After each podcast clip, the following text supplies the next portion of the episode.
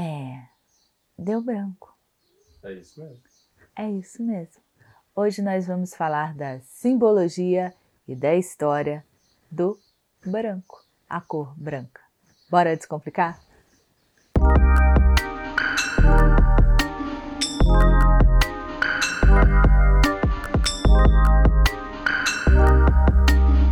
E você que chegou agora no meu canal, você está no Descomplicando a Moda, eu sou TT Laudares e já vou te pedir uma coisa: se inscreva, deixe seu like, comente, compartilhe. Vamos fazer esse canal crescer? Acompanhe a gente no Descomplicando a Moda underline oficial no Instagram e me acompanhe MT Laudares no Instagram e TT Laudares no como é que é o nome? TikTok. TikTok. Mas eu não faço dancinha. No Spotify, Descomplicando a Moda. Conto com vocês, a gente se encontra por lá. Branco! Branco, branco pode ser paz, branco pode ser luto. Então, branco pode ser tudo. Por aí. Paz, luto, harmonia, enlace, encontro, castidade, virgindade, pureza. Branco é quase tudo. Mas não é, não é que seja nada, é mesmo quase tudo. Newton dizia que o branco não faz parte das cores, mas na Idade Média, o branco fazia parte das cores. E se você era muito rico, aquilo que era branco você pintava de dourado nas iluminuras. Bom, vamos voltar. Vindo lá do século XIX ao século XX, é difícil você tingir uma, um tecido todo de, assim, aquele branco puríssimo. O branco puríssimo, que as pessoas chamam de branco ótico, é dificílimo. E quando você põe uma luz, aquela luz de, de boate, sabe? Aquela luz negra em cima, você vê se ele está bem branco, porque se ele não estiver, ele vai aparentar, vai aparecer umas manchas amarelas.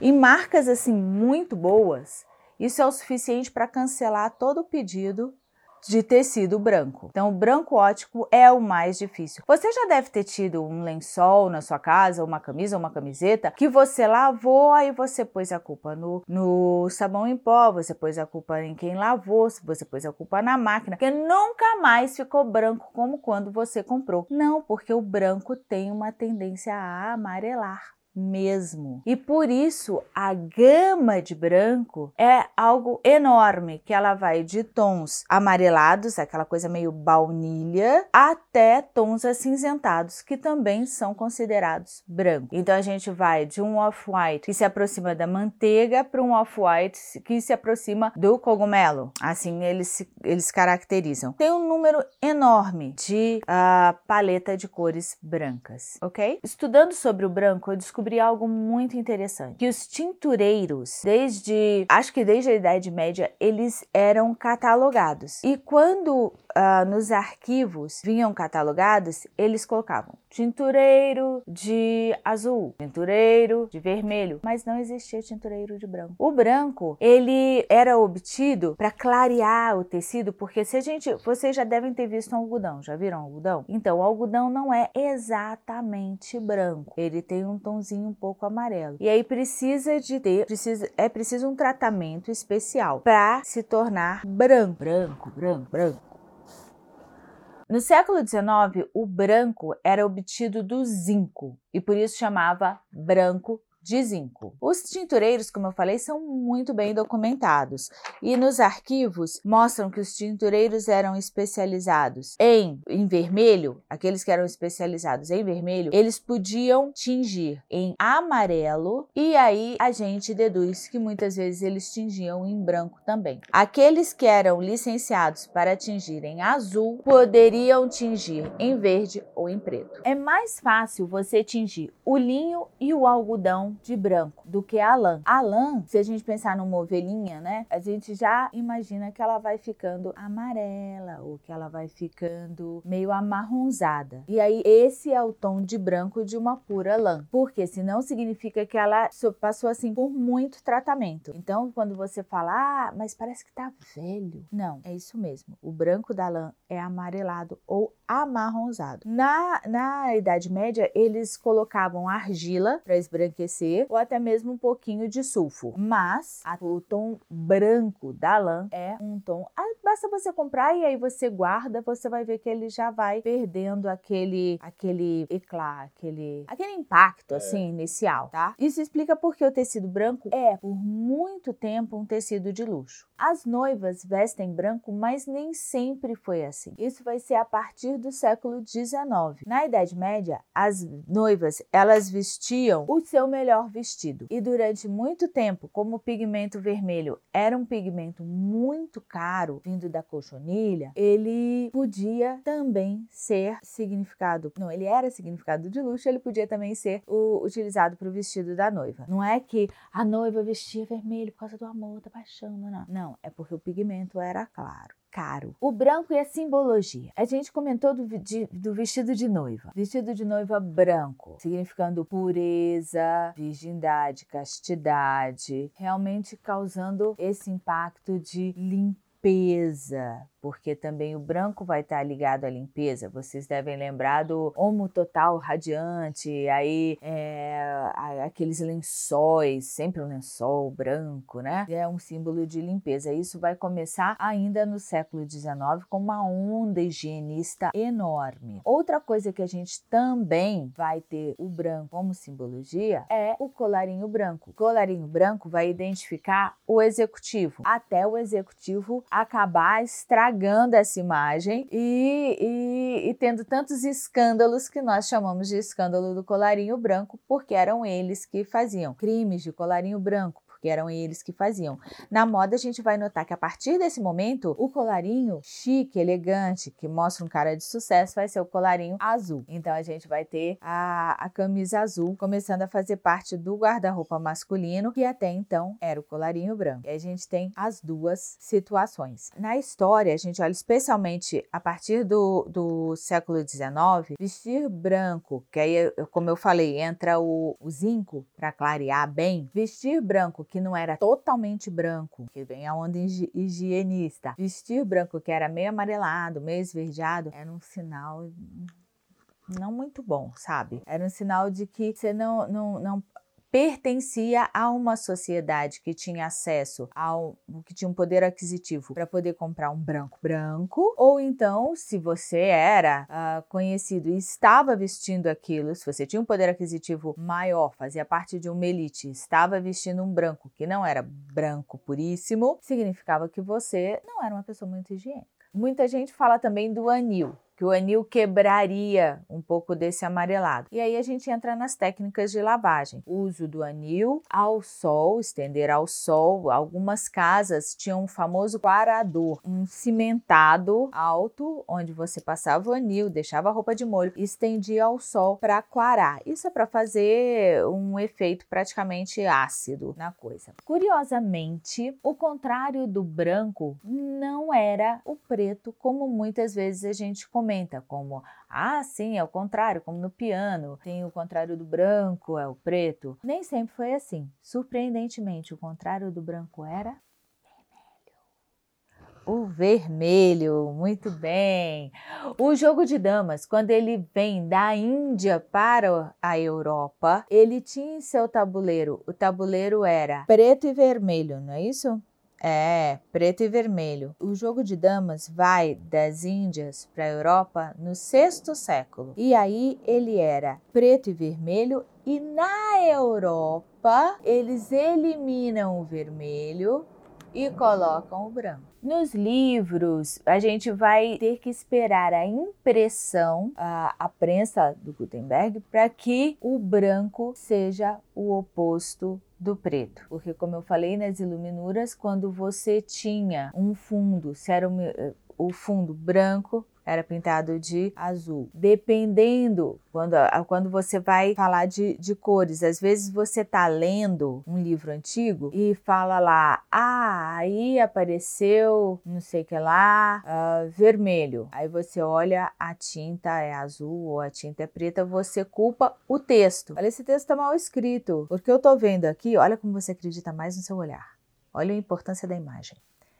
Não, o texto está correto. É que muitas vezes a tinta vermelha era tão cara que a impressão era feita em outra cor. Na gravura, então, a cor era eleita pouco a pouco essa cor vai sendo, vai corresponder fidedignamente ao texto. Não necessariamente, às vezes, ah, faltou, a gente tá com muito azul. Ah, põe aí o que fazer um código, o que for vermelho, o que for branco, põe azul. E aí a gente tem o texto falando um tom e a imagem falando outro, mas se você observar em todo o, texto, toda vez que certa cor for mencionada, ela vai estar em outra. Foi o código que a pessoa da impressão ou da gravura foi fazendo, foi constituindo naquela obra. Quando a gente fala de obra antiga, que a gente não tem grandes tiragens, né?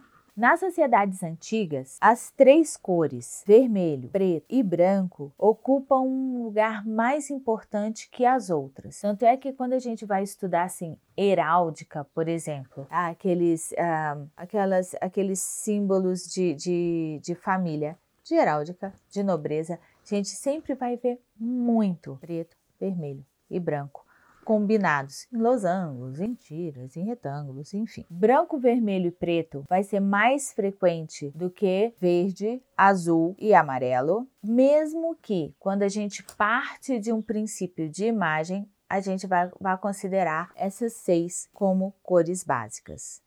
Vai ser a partir da Idade Média que a gente vai entender cores como algo assim, símbolo de status, algo importante que vai fazer referência, pelo menos que a gente tenha escrito e que a gente saiba, porque na Grécia, por exemplo, onde a gente sempre acha que, ai, ah, tudo branco, tudo bonito, não, na realidade era tudo pintado, era tudo muito colorido. Só que não existem registros e como a pintura era vegetal, é muito difícil difícil compreender qual era o tom perfeito e muita coisa foi apagada, porque era mais fácil, para não criar discussão, dizer que estava tudo branco. Então, na Grécia tinha sim uma infinidade de cores, na mesmo dentro das igrejas romanas tinha uma infinidade de cores. Vai ser a partir do século XVI que o preto e o branco vão servir como moderadores. Isso é, eles vão servir para chamar a atenção de outra cor e também vão servir para misturar e clarear uh, e dar diferentes tons a outras cores. A partir do século XVII, cinco cores serão as cores básicas para fabricarem as outras: preto, branco, vermelho, amarelo e azul. Isso antes de Newton, tá, gente? Depois vai chegar o Newton e aí vai bagunçar a coisa toda dizendo que preto e branco não são cores. Eu não sei se eu concordo muito com isso e hoje, de novo, hoje em dia, século XXI, isso está sendo questionado. Tá dizendo, ah, naquela época era mais fácil, porque é muito por exemplo, quando você vai é, descrever um desfile, você vai colocar o quê? Chanel, por exemplo, que adora preto e branco. É, o desfile sem cor foi basicamente sem cor. Era preto e branco. Gente, mas eu tô vendo a cor. Fato é muito interessante que na Idade Média, o branco dava a ideia de incolor. O que não tinha a cor era branco. Não fazia o mais menor sentido. Ou então não era pintado. Se precisava ser pintado, pinta de branco. Então, quando tinha uma cor que queria traduzir como se fosse ao natural, por exemplo, eu estou pintando, sei lá, um, um negócio que naturalmente um tomate que é vermelho não tem a cor vermelha, então também eu pinto de branco porque você sabe que um tomate é vermelho. Era uma confusão, porque a tintura era muito cara, fazer tintura era muito cara. Lembrando que quando a gente fala muito dessas obras, a gente fala de França e Itália, e França e Itália, na, na Renascença, até a Renascença, eles ainda usavam o que eles chamam de têmpera, que é a mistura com ovo da, dos pigmentos naturais. Já na, nos Países Baixos, na região flamand, né, ele, Bélgica e Holanda, eles usavam a pintura a óleo. Eles misturavam com óleo, o que vai dar uma noção completamente diferente de cor e também a habilidade vai ser diferente. Tanto é que por isso que a gente fala tanto da, da capacidade do, de expressão dos renascentistas, especialmente dos florentinos, porque é, pintando com gema de. Pintando, pintando com clara de ovo e pigmento natural é bem diferente. Daí também que a gente questiona a cor verdadeira do quadro, que não é aquela que a gente vê hoje. A gente tem de lembrar que o simbolismo das cores e o simbolismo de muitas coisas, muitos objetos, ah, muitas plantas, o simbolismo em si é algo muito cultural completamente cultural. Por isso que lá no início eu falei que o branco simboliza paz e luto, porque se pra gente aqui no ocidente simboliza paz, no oriente o branco vai simbolizar o luto. Então é, ai, que horror! Não, gente, é cultural. Isso uh, tem, é, é, é, desse tamanho mesmo. É cultural. Pensa diferente, de ver diferente, é outra cultura. Não tem aquela história de, ah, que horror. Não tem por que horrorizar. Uh, na Europa vai ser na Idade Média que as cores começarão a adquirir, a adquirir simbologia. E aí, ao longo, a partir da Idade Média, ao longo dos, dos tempos, essas cores vão vão chegar a ter leis, leis suntuárias que ditarão quem pode usar qual cor. O vermelho, por exemplo, como eu comentei, que é muito difícil de ser alcançado, ele vai ser por obrigação, por lei, destinado à alta elite social. E aí a gente está falando da aristocracia, né? Assim como o azul, o azul, uh, que também foi feito da maceração de lápis lazuli, também vai ser destinado à alta sociedade. Isso por quê? Porque custa caro, porque também não é a intenção sair uma fabricação enlouquecida disso para todo mundo ter, porque é algo caro e que é raro, ou seja, tem pouco. Se você, eu acho isso bem inteligente, porque se você restringir, significa que você não vai acabar com a coisa. Tem um lado péssimo que é só ser destinado a alguns e não a, a todo mundo. Mas hoje em dia a gente tem a preço que faz exatamente a mesma função. O preço vai dizer, ah, uma, um produto de luxo vai custar mais porque é raro, mas vai estar tá ali nessa mesma função, vai, per vai pertencer, esse produto vai pertencer a uma certa elite. Bom, para os gregos e para os romanos, a cor era um adjetivo. Então, como assim? Desse jeito. É, a blusa é branca, blusa branca, beleza. Mas não existe o verbo esbranquiçar, amarelar, azulou, esverdeou. Isso não existia. E que que isso tem a ver? Era impossível você pensar uma cor de forma abstrata. Então, eu amo as flores amarelas, mas e olha, aquele ali amarelou, é totalmente abstrato. Isso não existia. Então, no vestir, você só vai ter essa simbologia comunicada de forma abstrata. Quando eu apareço com vestido vermelho, quando eu apareço com vestido uh, como, como vai ser uh, como a Elizabeth I, o pai dela Henrique VIII, eles vão comunicar com o vestuário. O que, que é isso? Isso eles já vão passar uma noção abstrata de poder, um poder associado à cor, tá claro? Porque a gente precisa chegar na moda em algum momento.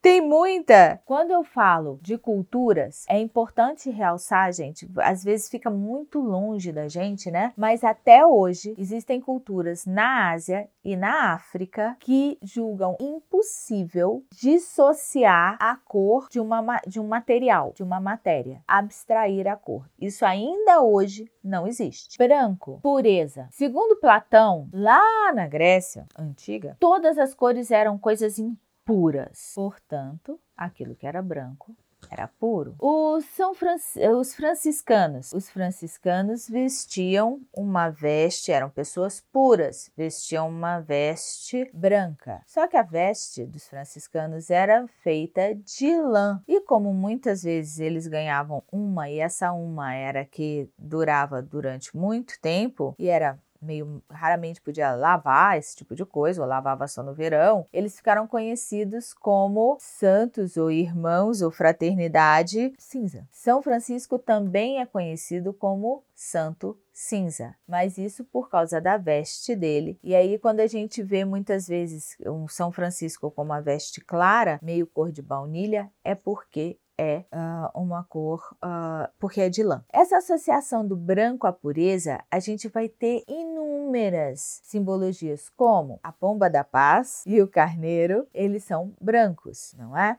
Ou seja, pureza. Outra coisa branca, a, a ermínia, aquele, aquele animalzinho que os nobres usavam o colarete de ermínia, ermínia, branco. Ah, os vegetais, que também estarão ligados à monarquia. O lírio vai ser um vegetal ligado à monarquia, uma flor, o lírio branco. Quando eu quero, a, por exemplo, a virgindade e a pureza, que andam juntas vão ser o véu da Virgem Maria, vai ser um vestido de uma moça casta, uma moça virgem. É, aliás, a partir do século XIX, como eu falei, ela entra já mostrando a pureza. Na a, e aí ela é uma pessoa aberta, ela é uma pessoa pura. A partir do momento que uma mulher se casa na corte espanhola, por exemplo, no passado, ela se vestia de preto, porque aí ela tinha o recato do casamento. Em outras cortes, ela vai passar a usar cores que vão simbolizar nessas cortes o poder. E por aí a gente vai vendo toda essa pureza em plumagens e em pelo de animais, que chega até hoje, quando a gente fala, a gente já falou daquela Birken caríssima que não é mais uh, produzida em crocodilo albino, que traz consigo esse código de pureza, de raridade, de coisa uh, muito especial, muito elevada, muito requerida. Ainda bem, hoje não é mais fabricada, mas aquelas que já foram têm uma procura e uma corrida frenética por elas, ou seja, ou a mensagem desse esse símbolo continua viva. Graças a Deus, a gente não faz mais. O branco como cor de poder, cor de monarquia, vai ser muito visto na tanto na Europa uh, em hierarquias sociais, religiosas, políticas. A gente falou do colarinho branco, a gente falou da, da sociedade, da Hermínia, da Elizabeth I, que tem um quadro. Eu queria que você colocasse um quadro lindo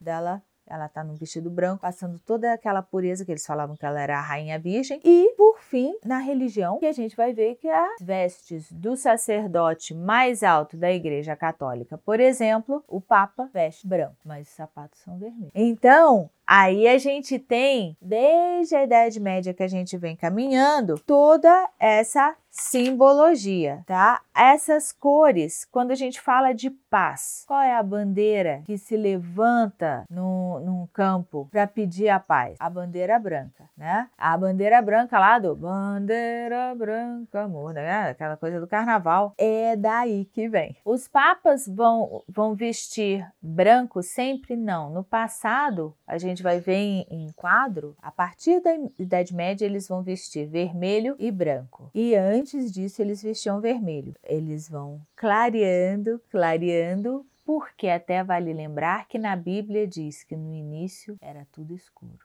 E aí as coisas vão clareando. Olha a história do verbo. Vão não necessariamente se esbranquiçando, mas as coisas vão clareando. Interessante que clareia e Papa nunca vestiu rosa, né?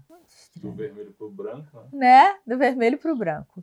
Mas essa simbologia da pureza uh, e também a pureza em contraste, em total oposição. A gente tem a jovem que se casa de branco para demonstrar pureza, castidade e virgindade. E em total oposição, o branco vai simbolizar a velhice e junto com a velhice a sabedoria. Porque se a pessoa é mais velha, a gente fala: "Ah, olha, a pessoa já é mais velha, não, ele sabe muito. Aquela cabeça branca ali, nossa, tem muita". Ou seja, essa busca até hoje em dia de da ausência da cor nos cabelos, que a gente volta lá os cabelos empoados da corte do Luís XVI na França, Maria Antonieta, aqueles cabelos todos brancos comunicam o quê? A sabedoria sabedoria. Luís XVI e Maria Antonieta eram, é, foram reis muito jovens. Eles precisavam dar um, um impacto, um, comunicar certa idade, né? O respeito à idade. A gente não fala isso? Ah, tem,